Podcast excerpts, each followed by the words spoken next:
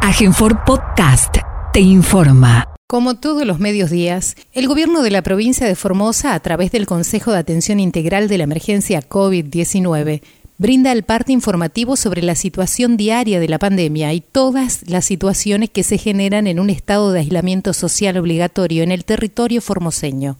Luego de la lectura del parte diario, las autoridades provinciales responden las preguntas de los periodistas. Vamos a proceder a brindar el parte informativo número 403 correspondiente al día 15 de abril del 2021 del Consejo de Atención Integral de la Emergencia COVID-19, doctor Enrique Servián, creado por decreto del Poder Ejecutivo Provincial número 100 del año 2020, ratificado por ley 1697 de la Honorable Legislatura Provincial.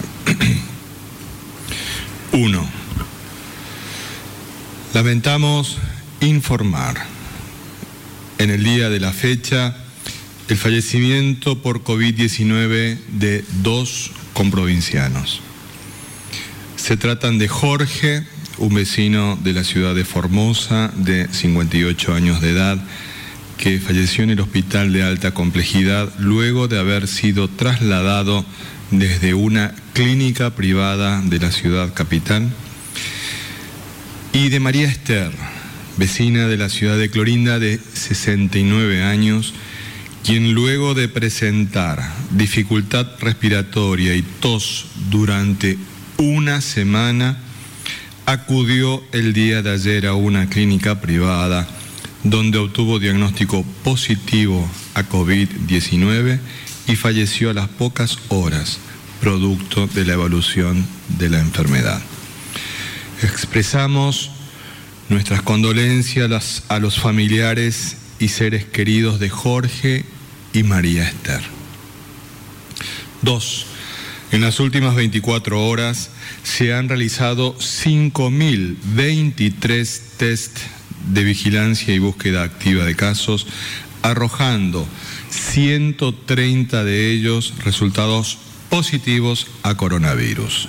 En personas cuyas edades oscilan entre los un año de edad y los 86 años, correspondiendo estos casos a Ciudad de Formosa, 65, 32 casos por búsqueda activa, 25 por consultas por síntomas, 3 contactos estrechos, 3 controles por internación y 2 consultas por egreso de la ciudad. Ciudad de Clorinda, 27. 10 consultas por síntomas, 9 búsquedas activas, 4 por contactos estrechos, 2 controles por internación y 2 consultas por egreso de la ciudad. General Belgrano, 12. 10 casos por contactos estrechos, 2 por búsqueda activa. Pirané, 5 cuatro contactos estrechos, uno por búsqueda activa.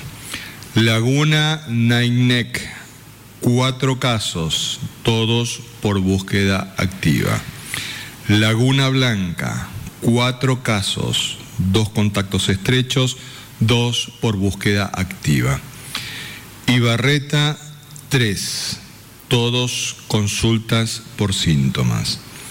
San Martín, dos dos casos, ambos por búsqueda activa.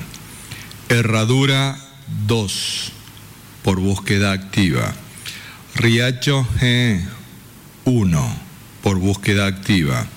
General Güemes 1 consulta por síntomas. Siete Palmas 1 por búsqueda activa. Tres lagunas. Uno, control por egreso. Ingreso desde otras jurisdicciones, tres. Dos desde la provincia del Chaco, uno desde Buenos Aires. Tres, en el día de la fecha se dará de alta médica a 79 pacientes recuperados que corresponden A la ciudad de Formosa, 57. Clorinda, 16.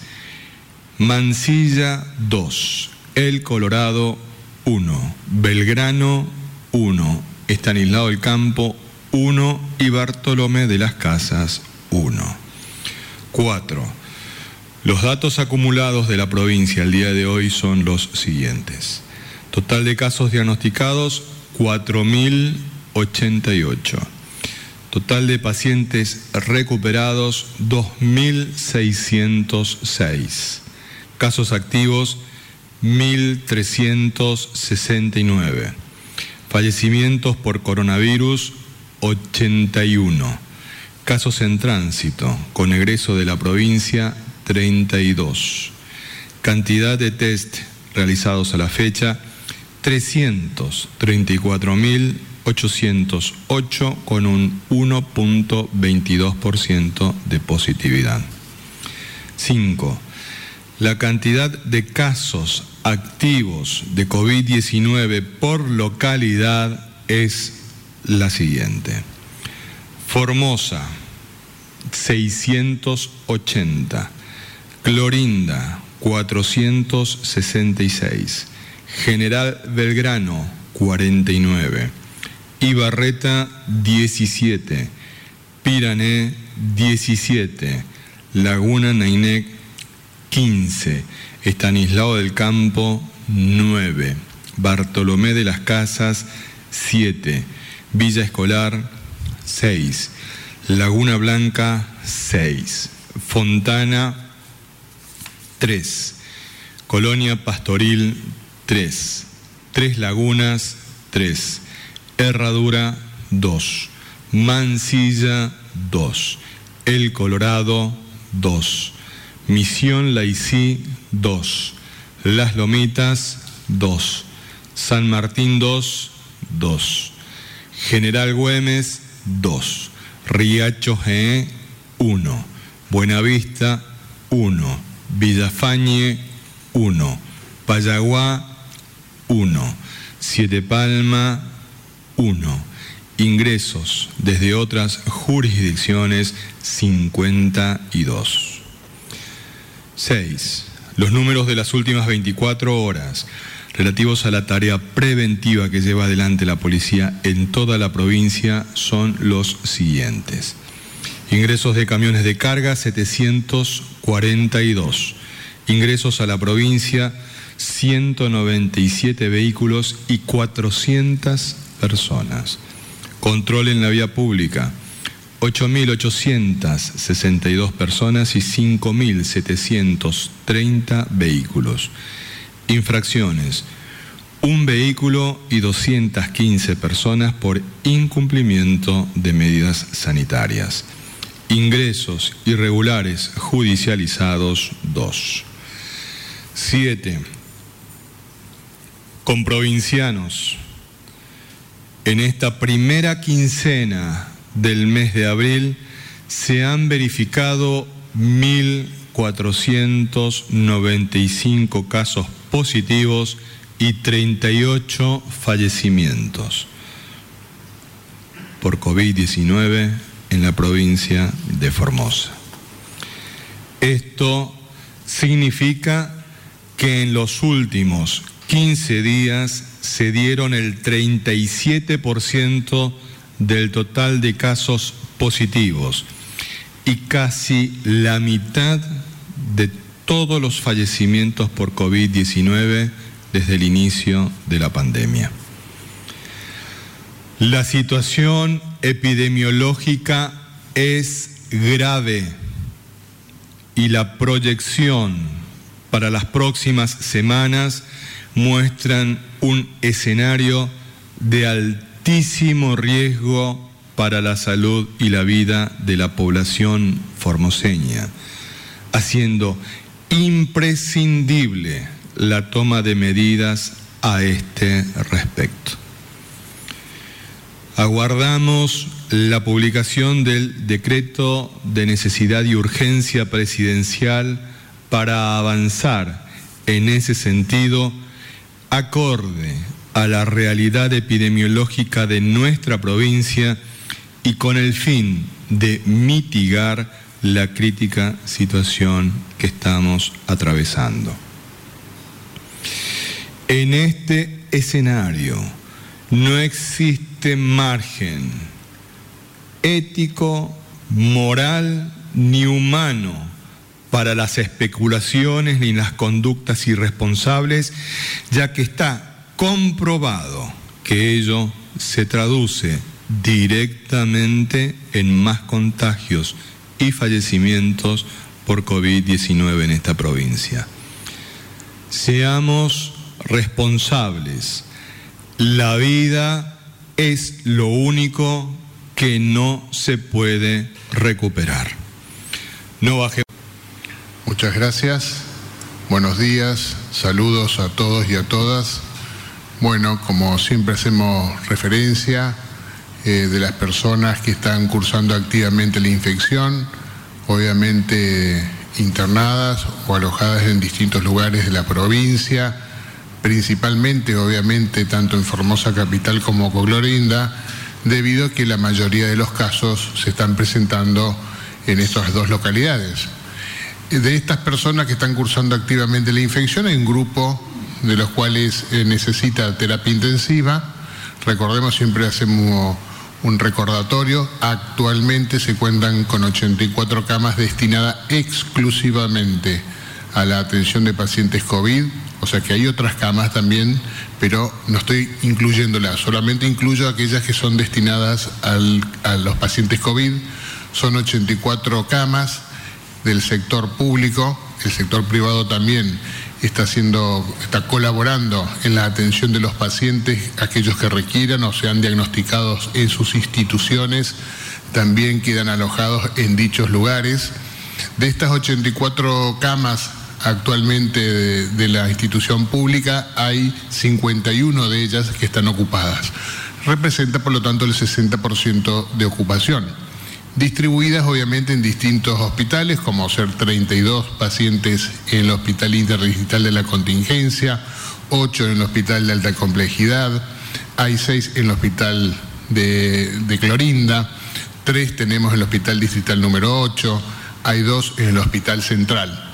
De estos eh, son los pacientes más complejos, por supuesto, son los considerados pacientes graves y algunos inclusive son pacientes críticos, que son los que obviamente tienen eh, peor pronóstico en su evolución y alta posibilidad de fallecer. También quería hacer mención que hoy día, hasta hoy, para tener una idea de cuántas vacunas Formosa ha recibido, hoy día Formosa ha recibido hasta hoy 93.571 dosis, ¿sí? 93.571 dosis en total. De esas se llevan aplicadas ya el 90% de ellas, ¿sí? 84.171 son las cantidad de dosis aplicadas. Y si uno quiere discriminar cuál es la primera dosis y la segunda, 10.004 son de la segunda dosis. Todas las restantes, o sea, 74.100 y pico son de la primera dosis. O sea que la aplicación hasta ahora de la vacuna son del 90%, van quedando muy poquitas, estamos esperando que obviamente nos sigan enviando más para poder seguir incluyendo a otro eh, grupo de pacientes, muy ansiosos estamos todos, por supuesto, es muy comprensible que la población pida la vacuna, eso también es bueno, ¿sí? porque quiere decir que está consciente de la realidad y de la necesidad de la vacuna, ¿sí? que es un instrumento importante, un preventivo principalmente, por supuesto, que hoy está enfocado principalmente a evitar la mortalidad, o disminuir la posibilidad de fallecer. No vamos a evitar principalmente las nuevas infecciones. Probablemente sigan habiendo, pero mucho menos igualmente. ¿sí? Aquella persona que está vacunada tiene posibilidad de infectarse, sí, pero poca posibilidad de infectar y poca posibilidad de infectar a los demás. Pero siempre está esa posibilidad. Igualmente la idea siempre es prevenir, por supuesto, la mortalidad, que es el objetivo máximo que tenemos y que tiene el gobernador y el Consejo también. Muchas gracias. Buenos días, formoseñas, formoseños. Bueno, la información que damos diariamente justamente sirve para poder visualizar en qué situación estamos después de ya transcurrido más de un año de esta pandemia. Tener esta información nos hace tomar las decisiones correctas, tanto a nivel de las políticas sanitarias, que son las que diariamente se discuten y se analizan en el Consejo Integral de la Atención COVID-19, el doctor Enrique Servián. Pero así también esta información nos tiene que ayudar a nivel individual y comunitario a tomar las mejores decisiones. Por sobre todo en esta pandemia que uno pretende, como siempre dijimos, la, vida, la salud, defender la vida, la salud. Hay otras cuestiones también, después de tanto tiempo, lógicamente, cuestiones que hacen a, nuestro vivir cotidiano, acostumbrados a otro, a otro tipo de vida, pero en este momento estamos viviendo una situación de guerra. Es una situación muy parecida a una guerra. Queremos que se termine, sí, y cuanto antes mejor, y por eso estamos esperando ansiosamente las vacunas. Sabemos que las vacunas va a ser lo que próximamente alcanza la mayor cantidad de las personas y evite por sobre todo la muerte. Estamos ahí a un paso, pero todavía no es esta situación para todos, entonces lo que estamos viendo diariamente y lamentando son los fallecidos, y los que nos tocan de cerca, lógicamente, que son los fallecidos en nuestra provincia así como el día de hoy, lamentablemente tenemos que informar dos, fallecidos. En total ya son 81 fallecidos en la provincia. Todo lo que ha ocurrido, sobre todo en este año 2021, por distintos motivos. ¿Cuáles son las herramientas entonces que tenemos para defendernos ante, esta, ante este virus tan dañino, el coronavirus? Por un lado, es fundamentalmente tener la posibilidad de tener el diagnóstico cuanto antes mejor. Este diagnóstico que se hace a través del testeo, y así acá voy a comentar, eh, una, señalar una particularidad, es de que estamos acostumbrados que el diagnóstico siempre tenga que ser la PCR, el diagnóstico confirmatorio. Tal es así que comenzamos a hacer primero, recuerdan los primeros momentos, mandando a hacer este estudio en, el, Instituto Malbrán, en Buenos Aires, después se habilitó con todas las garantías de calidad en el Hospital eh, Juan Domingo Perón, de alta complejidad, y después en distintos lugares, más de 30 laboratorios en toda la provincia que realiza este estudio de PCR. Ahora bien, se ha incorporado también ya hace algunos meses la posibilidad de hacer un antígeno, un test de antígeno rápido. Y este es un, test que aproximadamente en menos de una hora uno ya puede determinar si la persona tiene síntomas, si la persona tiene síntomas, estos síntomas, como ustedes saben, son muy generales, dolor de cabeza, fiebre, dolor de garganta, tos, dificultad respiratoria, trastornos del gusto, el olfato, diarrea.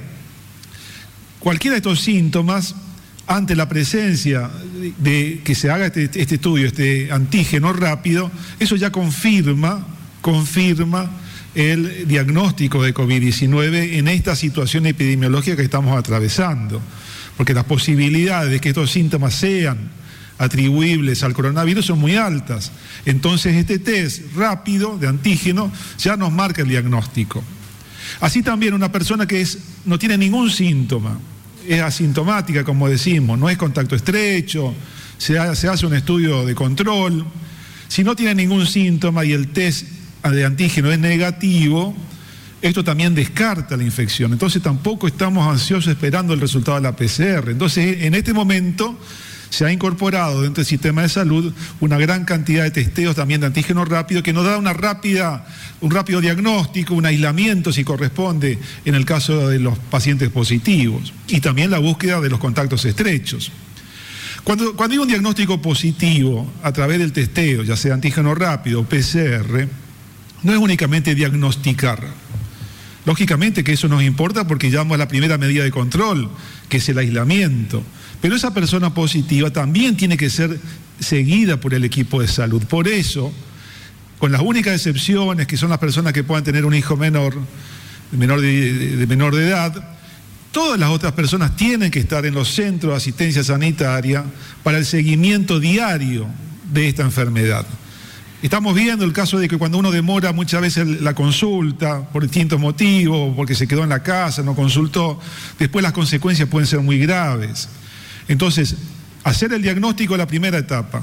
La segunda etapa es hacer el seguimiento en los centros de atención sanitaria u hospitales donde esté el aislamiento correspondiente. También, lógicamente, seguimos insistiendo y buscando todos los contactos, eh, estrechos para que de esta manera podamos ir cerrando el círculo o la cadena de contagio que produce este virus. Por otro lado, tenemos que reconocer de que esta posibilidad de hacer testeos en esta gran cantidad por PCR, por antígeno en la provincia, son muy importantes. Y vamos a comparar acá la cantidad de testeos que se han hecho el día de ayer. Fíjense ustedes en este, en este cuadro, Formosa ayer hizo 5.023 testeos y todavía falta agregar a esto los test de antígeno, de antígeno rápido, que suman aproximadamente un 20, un 30% más.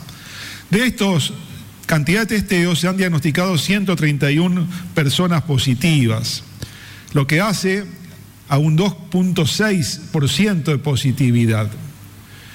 Las otras provincias del norte, vecinas, Fíjense que el Chaco ha hecho 1.387 y ha tenido 250 casos positivos, un 18%. Corrientes 4.186 y 489 positivos, un 11.7%.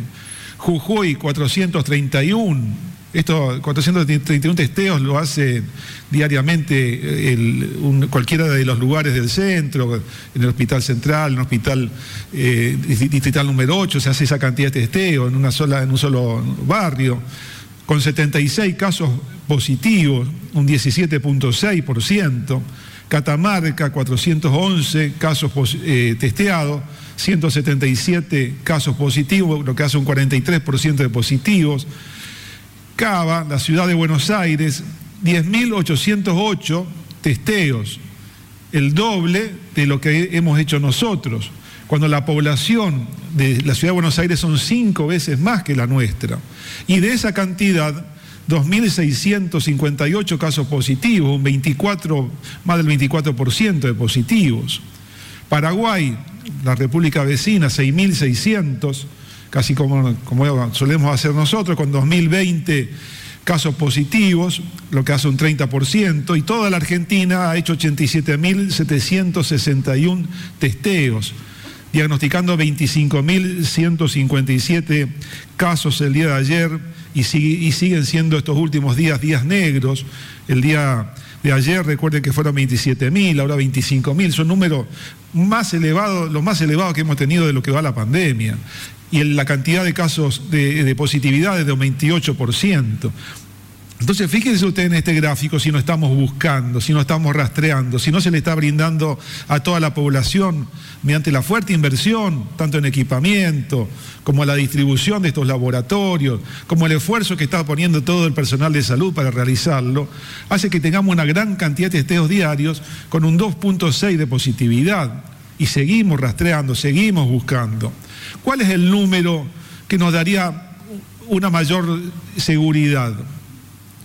¿Cuál es el número de la cantidad de testeos que digamos, bueno, vamos a controlar una pandemia? Y tendría que ser menos del 1%. Tendría que ser menos del 1%. La OMS dice que tiene que ser menos del 5%.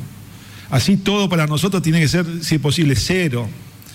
Lógicamente que vamos a seguir aumentando la cantidad de testeos y también con el test de antígeno para tener el diagnóstico más rápido y oportuno.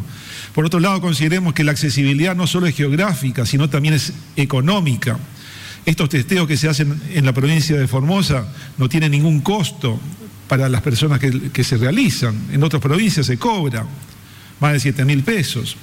Entonces, bueno, todo esto nos muestra que en este momento es una, una de las herramientas más importantes, la estamos utilizando correctamente, que es realizar cuanto más testeos mejor, cuanto antes diagnostiquemos mejor, cuando estas personas diagnosticadas estén en, un centro, en centros de aislamiento para un mejor seguimiento, mejor. Y eso tenemos que seguir haciéndolo entre todos. Lógicamente, y volvemos a insistir, estamos en un momento donde si uno tendría que ver un cartel en la, en la ruta, vería un cartel donde dice peligro, peligro, peligro. Estamos ante una situación de riesgo, de riesgo de contraer enfermedades porque hay transmisión comunitaria, de que esta enfermedad produzca sus consecuencias, que son los fallecidos, y de que también el sistema de salud pueda quedar desbordado. Por eso son las medidas sanitarias que se están tomando a nivel de país. Y en esto tenemos que acompañar, defendiendo por sobre todo, como siempre decimos, la vida, la salud de cada uno de los formoseños. La primera pregunta es de Hernán Salinas, Diario La Mañana, Radio Viva 102.3. El presidente Alberto Fernández señaló ayer que las provincias también podrían comprar vacunas. Queremos saber si la provincia de Formosa analiza realizar esta inversión en materia sanitaria.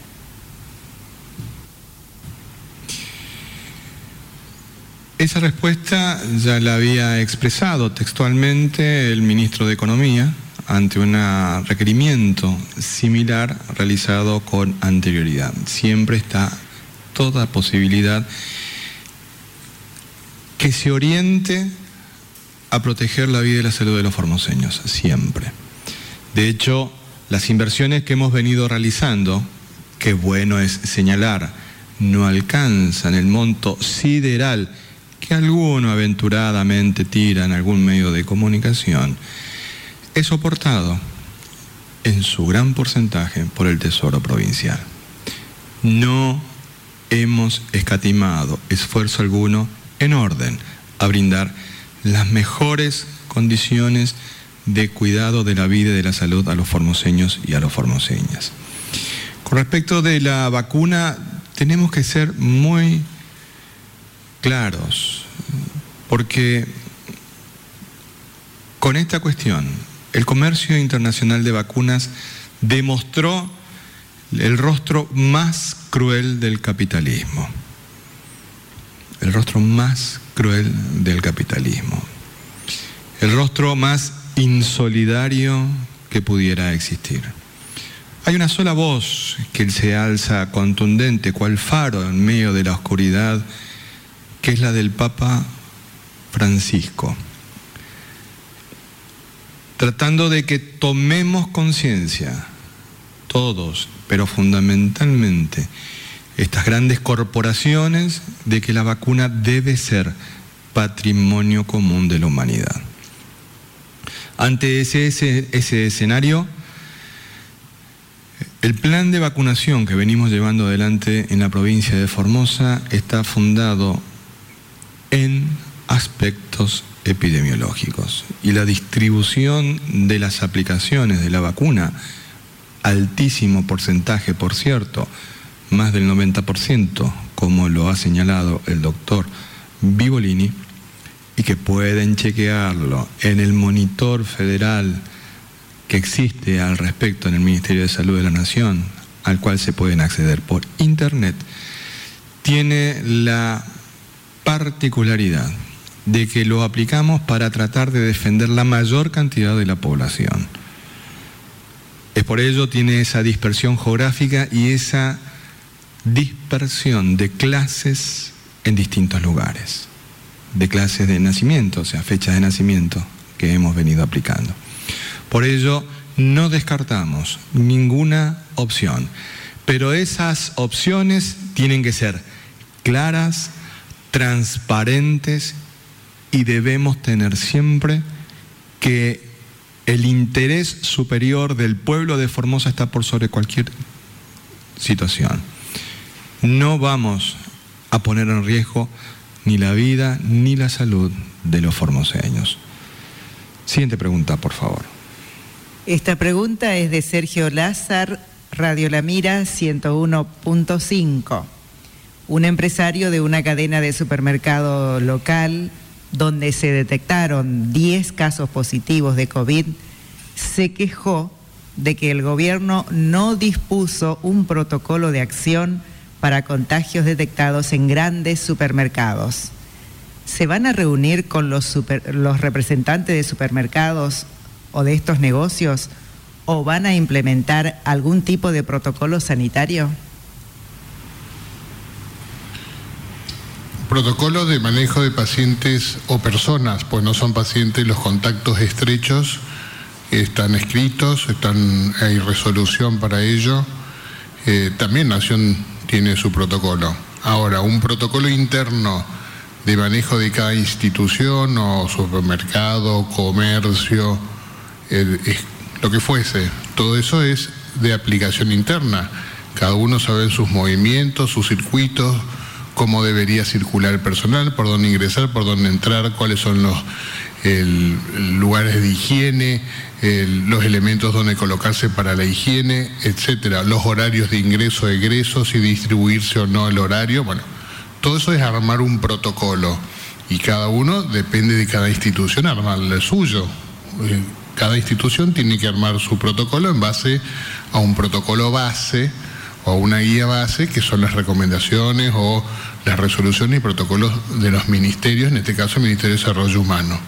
¿El Ministerio de Desarrollo Humano tiene protocolos? Sí, para el manejo de contacto estrecho, por supuesto, y de los positivos también. Lo que hay que hacer es que cada institución tiene que armar el suyo en base a esos. O, si quiere, puede consultar y podemos hacer asesoramiento si fuese necesario. Siguiente pregunta, por favor. Esta pregunta es de Alicia Lucena, la informativa. A nivel nacional se han anunciado medidas económicas. Por ejemplo, el pago de un subsidio de 15 mil pesos para la asignación universal por hijo, por embarazo y monotributo de menor categoría. Si la provincia adhiere al anuncio presidencial, ¿se pagará también en Formosa ese bono? Nosotros siempre hemos sido muy cautos respecto de las afirmaciones eh, que realiza el Consejo de Atención Integral de la Emergencia. Primero tenemos que conocer el instrumento legal por el que se establecieron las medidas a nivel nacional. En cuanto tengamos ese instrumento, hemos de leer porque ahí va a estar explicada la eh, mecánica del, mismo. Por ahora lo único que existen son las expresiones que realizó ayer el día, en la, noche de ayer, el presidente de la Nación y las eh, partes periodísticos, pero la responsabilidad institucional que tenemos nos obligan a guardar la letra del instrumento legal a los fines de definir su aplicación en Formosa. Pero no por eso debemos dejar de mencionar, y me permito reiterar, lo que hemos dicho en el parte de hoy al respecto. Y lo citamos textualmente. La situación epidemiológica es grave y la proyección para las próximas semanas muestran un escenario de altísimo riesgo para la salud y la vida de la población formoseña, haciendo imprescindible la toma de medidas a este respecto. Aguardamos la publicación del decreto de necesidad y urgencia presidencial para avanzar en ese sentido acorde a la realidad epidemiológica de nuestra provincia y con el fin de mitigar la crítica situación por la que estamos atravesando. Siguiente pregunta, por favor. Esta es la última pregunta de Paulo Rossi, C3 Noticias, Canal 3, para el ministro González.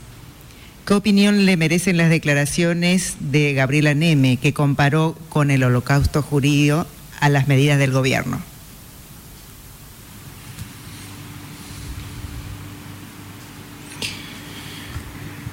Nosotros entendemos el juego de la política. Somos políticos.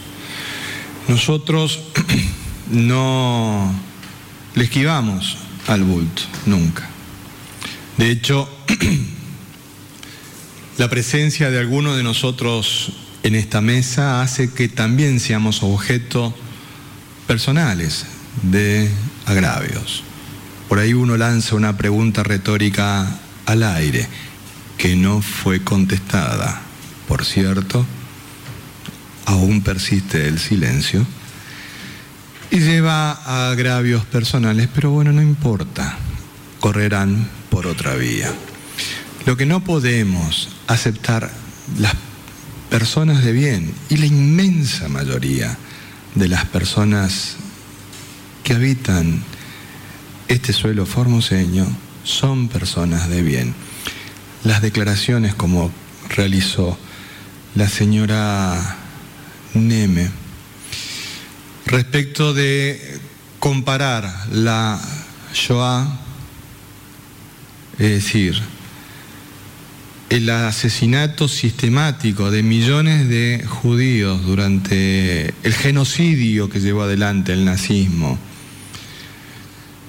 sobre el pueblo judío, de millones de personas en los campos de concentración nazi, con las políticas públicas que hemos llevado adelante en la provincia de Formosa que se orientaron a cuidar la vida y la salud de los formoseños. No se puede comparar eso. No se puede. Es ruin. La política no vale todo. No lo vale. No lo vale. De ninguna manera vale todo. Ya infelizmente había mencionado de que nuestros centros de alojamiento preventivo eran centros clandestinos de detención, lo cual provocó muchísimo dolor en personas que sí habían pensado por nuestros centros clandestinos de detención, son nuestros porque estaban en nuestro país, sufriendo vejámenes, torturas y muchos compañeros y compañeras no volvieron a salir de ellos. Esas mismas personas,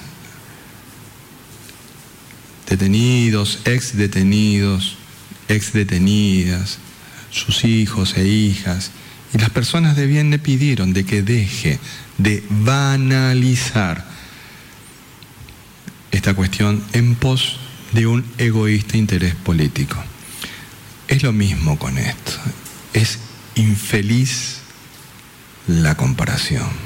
No tiene he tenido la oportunidad de hablar con personas que demostraron su amigos judíos que ciertamente demostraron su, su tristeza por ver de que hay una persona en Formosa para quien la política vale todo y no es así.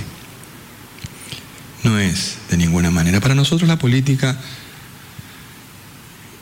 es la expresión máxima de la ética. Por lo tanto, requiere un verdadero compromiso por cada uno de nosotros y nosotras respecto a ella. Es la expresión máxima de la caridad para la doctrina social de la Iglesia. Es un compromiso muy alto la política. Entonces, usarla y usar estas situaciones para hacer política, la verdad no vale la pena. Como aquellos que vinieron a nuestra provincia en febrero, en marzo, y ya no volvieron más, pues ya no les importa, porque ya obtuvieron lo que vinieron a buscar. Me pongo en el lugar de aquellos que de buena fe aplaudieron esas visitas, las apoyaron y se las acompañaron. Y aplaudían embelesados las distintas apariciones. Me pongo en su lugar y me parece ser que fueron un poquitito usados. Usados. En definitiva, no podemos estar de acuerdo de ninguna manera con las expresiones infelizmente expresadas en el Consejo Deliberante en el día de ayer en la sesión. Ameritó, entiendo, declaraciones por parte del bloque de concejales del Partido Justicialista. Son a los únicos que he escuchado.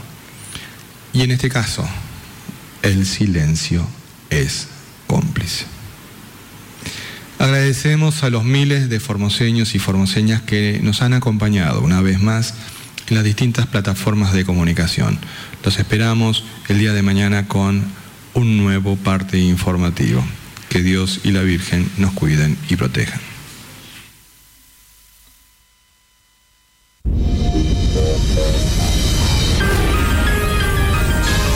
Red Formoseña de Medios de Comunicación.